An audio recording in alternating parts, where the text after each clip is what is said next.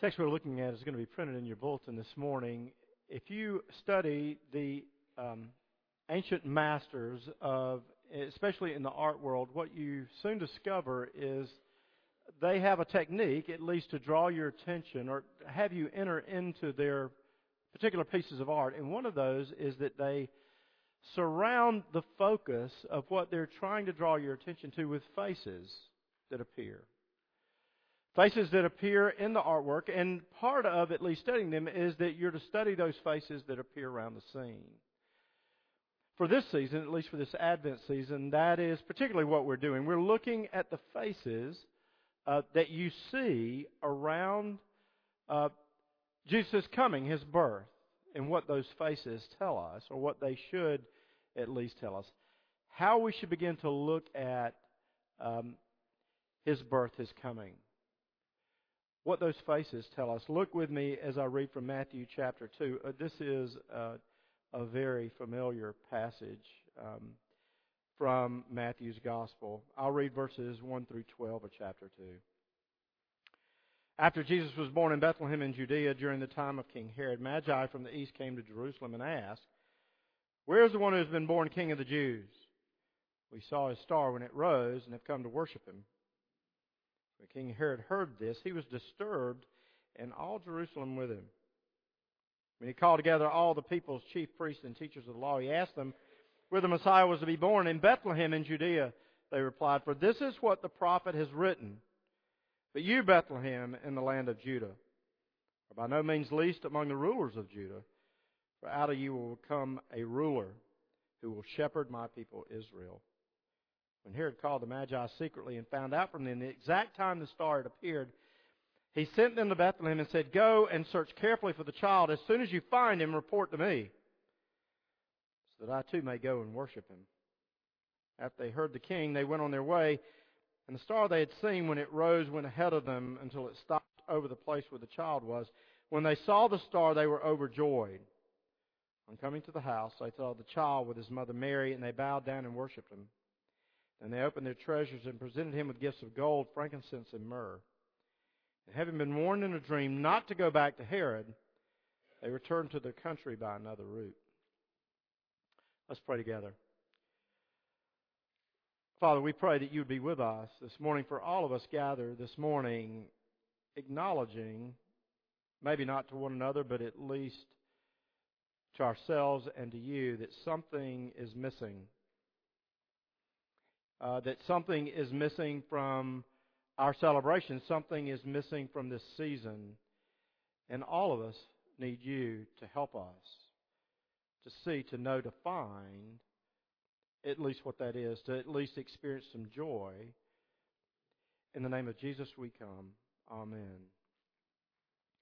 Story is told of a little child named Johnny who presented his Christmas list to his parents. Um, and the effects of the television commercials were obvious because what he had done is he had listed pretty much every new toy that was available had occurred on his list. The parents um, decided to use this as a teaching opportunity, is the best description. They were going to teach little Johnny about the true meaning of the holiday. Uh, so his parents put him aside and said, We're somewhat, Johnny, disturbed, shocked by your list. Um, nearly every new toy sold this year has occurred or has made an appearance on your list. Um, we want you to think, uh, to consider how greedy you're being and about the true meaning of Christmas. In fact, we want you to go to your room and we want you to rewrite your list. And the way we want you to do that is we want you to look at the manger scene that we have, this uh, little image of Jesus, and we want you to cel- think about what we're celebrating actually this month, and we want you to go to your room and rewrite the letter. Well, he was pretty much dejected. He stared at the manger for several minutes and drug himself upstairs. And this is what he wrote Dear Jesus, my mom and dad told me to think about Christmas. I've come to realize this season is all about your birth and about being the kind of boy you want me to be. If you give me all the presents I ask for, I'll be good this year, all year long. Um, he realized after he reread it that that wasn't probably going to cut it. Uh, so he tore it up he jogged back downstairs, looked at the manger for a few minutes, and went back upstairs to rewrite. And this is what he said Jesus, if you give me what I asked for, I promise to be a good boy for a whole month. Um, he also realized that wasn't going to do it. He tore it up and went back downstairs to stare. Now, the parents are watching this occur, and they're thinking, wow, Johnny is really beginning to get it. He's beginning to understand. Look at the devotion that he's expressing here. He's actually considering what the season is about. Um, he picks up the little baby Jesus and he carries it back upstairs with him, and there the parents are thrilled with this. And then this is what Johnny wrote Jesus, I've got your mom if you ever want to see her again. Um, something of the difficulty, the turmoil uh, that we experience at this time of year because we know, uh, like the parents, like little Johnny, that something should be different. Um, but we fail to sort of grasp what that really should be. This story from the Magi really gets at uh, sort of the heart of Christmas. How do we find joy in the midst of our circumstances? How do we find joy at the end of what for many of us has been and is a very difficult year? Um, where do we actually come to at this place? This story that we read here comes somewhere around 4 BC, before the death of Herod the Great, and we'll get more into him uh, in just a minute. Herod was not to be a tyrant, he was to be a shepherd. Um, and this coming of this child was really to be everything that a shepherd was supposed to be. He was to be tender, he was to gather. Um, his concern was to be not for the sheep or for the sheep and not himself. And what you find in the story is just sort of an unrolling of the depths of their joy from really some unlikely people that you find gathered around the manger. Uh, just first in verses 1 and 2, after Jesus was born in Judea, during the time of King Herod, Magi from the east came to Jerusalem. Uh, what you find is just the incredible sacrifice that they're willing to go to um, for what they have found, might be the best description. For what appears, for what comes into their life. The Magi were well known throughout the ancient Near East. We've made them to be something that actually that they're not. Their study, their area of interest is more in dreams. We would basically liken them to astrologers, not astronomers. They were interested in magic. They're moved, uh, according to the story, to actually come to Jerusalem by astrological calculations. There's probably some built in expectation, or at least we think, of some Jewish king Maybe perhaps from studying Jewish writings, we're not sure, but for whatever reason, uh, they show up on the scene shortly after Jesus is born. We grossly underestimate the sacrifices of these men. When I say that, many think just of the wealth that they would have had, and that's true. We don't know the origin of where they come from. There have been many good guesses but they remain just guesses. What we do know is this they would have traveled about a year from where they lived to Jerusalem at this point in time, probably over a thousand miles. Just so that we capture something, since movement in our day and age is so readily available, they would have left family and friends. Uh, they would have left their jobs, whatever that happened to be, whatever their social and cultural sort of places where they were comfortable, they would have left all of that to travel this distance. There would have been incredible dangers along the way. Travel in the ancient Near East was very risky. There would have been animals that they had to deal with, but probably more importantly, thieves, people that would want to kill them and take these treasures that they had with them along the way what you see from these individuals in the story is just a spiritual diligence. Nothing too difficult for them. They would seek until they actually found that whatever they had, whatever this joy was, it was that profound and that pervasive and that persuasive. They were persuaded by this joy to make this kind of trip with these kind of sacrifices. It shows an incredible eagerness on their part. Now, as we come to the season, the story, at least initially, forces us to ask, what are we eager for? What are we willing, what do we do? Actually, what are the sacrifices that we make? And all of us, whether we gather this morning, realize not, incredible sacrifices are being made during this season by you and by your family members. You are giving um, sacrificially to something somewhere. For many of us, that occurs out of duty or out of compulsion. But what's really missing is any kind of delight. I had an aunt who gave us something, a great aunt, by the way. I, I remembered this recently. She gave us something every Christmas. I'm not sure if it was out of duty or delight, but I do remember the gifts that she gave us, and it was always this. It was a gift set of Aqua Velva. Um, you know, you can't regift that. You can't return it. Um, it is one of those gifts that just hangs around. It's not usable, uh, but it's there. What we do know, what we struggle with, it should come easy for us. I want you to see that even though the sacrifices they make are incredible, physical, financial. Uh, in all the ways that we would think a sacrifice can be made, it looks like it comes easy for them. Uh, why is it so difficult for us?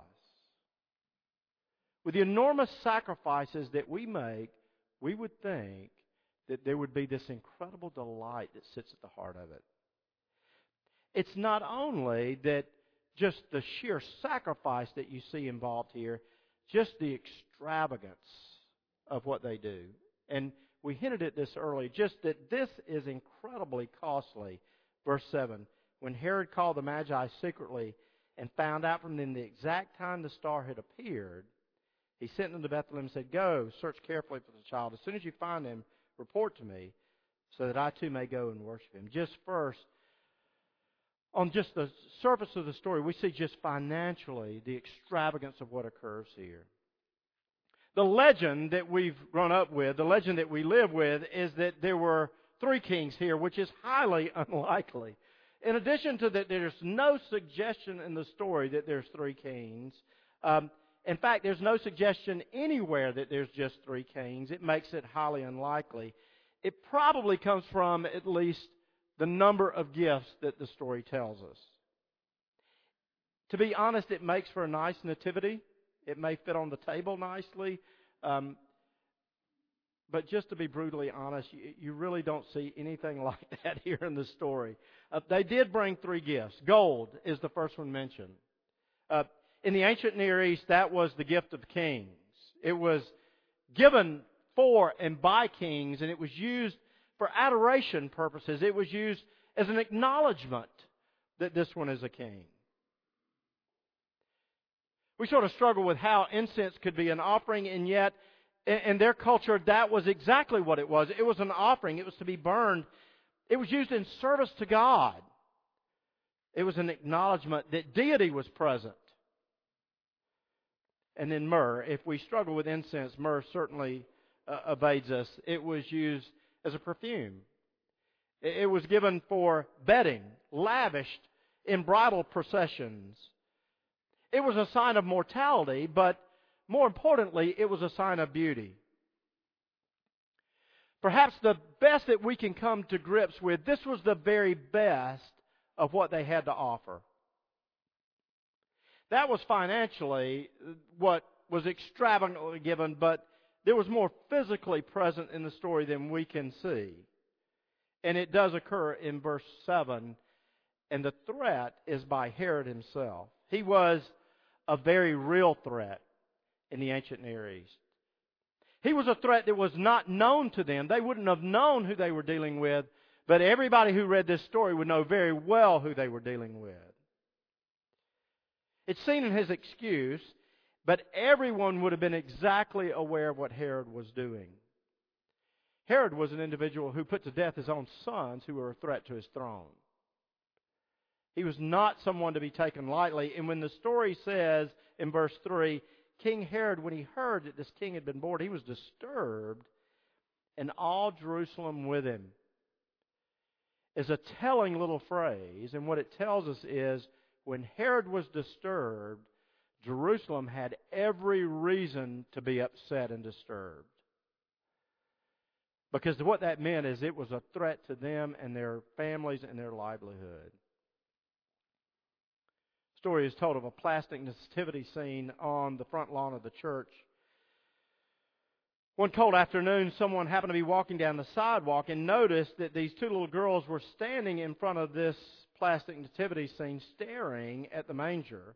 One of the girls didn't have a coat on, um, and so they went over to chat with these two girls to find out exactly what they were doing and what they were doing in front of the church. This individual asked this little girl if she was cold because she didn't have a coat on. She said this The baby Jesus was cold, so I put our coat on him. He's better now. He writes this It didn't occur to me how much, how simple, innocent, and loving the act was that this girl did in order to please this plastic Jesus. What could be a more beautiful expression of Christmas? What you find in the story and what's disturbing for us is simply this there's nothing practical about these astronomers or these astrologers and what they did. Everything that they do here in the story is unreasonable. Um, we could look at this and know that this looks like an enormous waste of God's money. It sounds like a similar complaint that actually Jesus dealt with in John 12. The division sort of between uh, what is biblical or what is right, what is good, what is an expression of joy, and actually what is reasonable is actually platonic. The physical, the aesthetics. We look at and we think, well, it's really not important. It's not a complaint that you find when people appear before, at least around the manger. No one looks at them and says, This is unreasonable. Why are you doing this? Why did you travel all this way? Thousands of miles. Why did you leave your job to come here? Why did you bring all these gifts to this baby who's not going to appreciate them? Uh, our estimates uh, by this point in time, Jesus is about three years old by the time they finally show up. The point that we find in the story is this you always will give effortlessly to the things that bring you joy. To the bring, things that bring you delight, you willingly, joyfully give to those things. It's not just that we see the sacrifice here and that it's extravagant. The danger of the story is that's all that we see. And that we believe that somehow if I'm extravagant enough, right?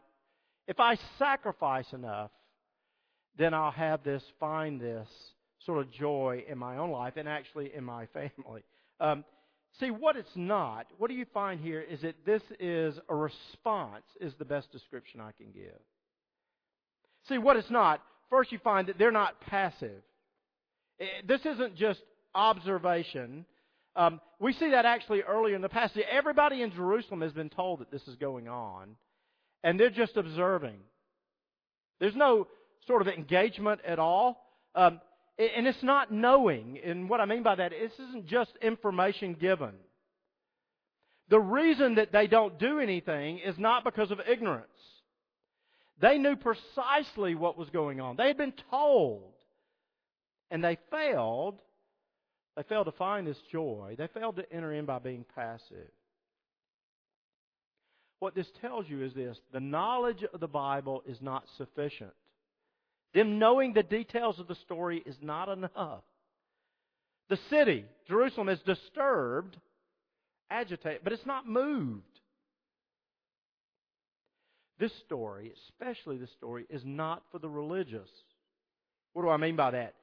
The religious are very near but they're neglectful. They're close, and maybe that's the real tragedy, but they're distant. They have knowledge, right? But they have no grace. And it's seen in their complete apathy. The real tragedy of the story is this. Not only Herod and his abusiveness, but the rest of Jerusalem, they miss out on the joy that's there. They're disturbed, but they miss out on everything that's present. It's too familiar to them to be of any use. The best description I can give of them is all that you get is a yawn. They're just bored with everything that happens. It's also not something you can earn. It's not something you can spend your way into. It's not something you can plan. It's not something you can program. You actually see that in verse 8. Go carefully and search for the child. As soon as you find him, report to me, so I too may go and worship him. Herod wanted to come to gain an advantage. His interest in the whole story is not what I can give, but instead, how does this affect me? Was really what was driving him. Dorothy Sayers, in a, in a book, A Careless Rage for Life, write this Christ was no bore. The dogma we find so dull, this terrifying drama of which God is the victim and hero, if this is dull, then what in heaven's name is worthy to be called exciting? The people who hanged Christ never, to do them justice, accused of him of being a bore. On the contrary, they thought of him too dynamic to be safe. It has been left for later generations to muffle up that shattering personality, surround him with an atmosphere of tedium. We have very efficiently pared the claws of the Lion of Judah, certified him to be meek and mild, and recommended him as fitting household pet for those pious old ladies. Those who knew them, however, never uh, objected to him as being a bore. See, what is going on? What is their response? Is that they believe. What is stunning about this is that they heard almost just very little in the story. And yet, they found incredible joy. What this says is it's not something to be earned, it's not something to be given by someone else. Instead, God gives it to you. This joyful, humble adoration. This joyful response that you find here, a better description would be it's a little bit delirious. It's not the same as happiness. Because what the world would tell us is this don't just stand there, do something. And the stunning reality of Christmas is this don't just do something, stand there. Could you stand there and look?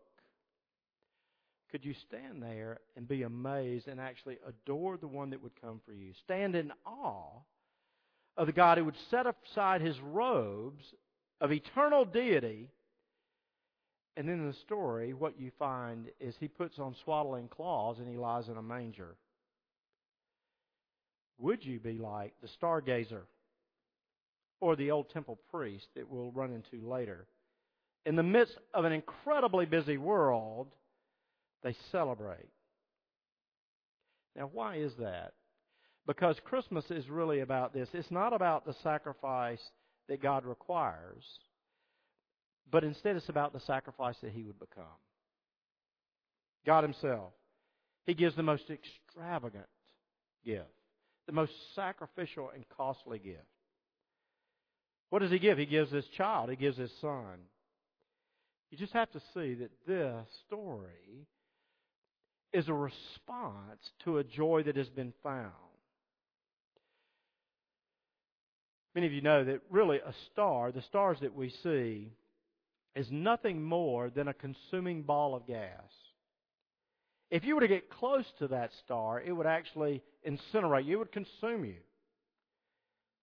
It's not something that you gaze at from afar. And so is Christmas. It's in close as the encounter that you get. If you want joy this season, if you want to find this kind of joy, you have to come close to this one. So close, actually, that you're consumed. You can't simply observe this from afar. My question to you would be this. It's early, but how's the season going? Um, are you, would you say, that you're delirious? And I don't mean delirious with anxiety uh, and panic and rush and worry.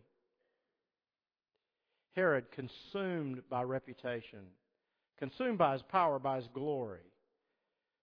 For many of us, we're consumed as well, but it's by uh, our busyness, by some illusion or delusion of what a holiday has to look like. But what we're not consumed with is this one. You've heard lots of stories from George uh, Bush this last week about his life and uh, all the touching stories about lives that he touched. One of the ones that really impacted me was told by his son when he was inaugurated president. They asked him, What's the most important words that your father said to you? He said that George H. Um, said to him after the inauguration, he said three simple words I love you. Of all the words that his father could speak to him, all the words that he could say to him about his son becoming president, those were the three words. Uh, George W., in his normal way, said this. You know what? Why? And the reporter asked him, why were those words so significant? He said, I'll tell you why. Because when you're president, not many people tell you they love you. Christmas is a time when your Father utters those three words. Nothing more, but nothing less. Let's pray together. Father, we thank you for your great love and mercy. That if we catch a glimpse of your joy, but a glimpse, it radically changes us.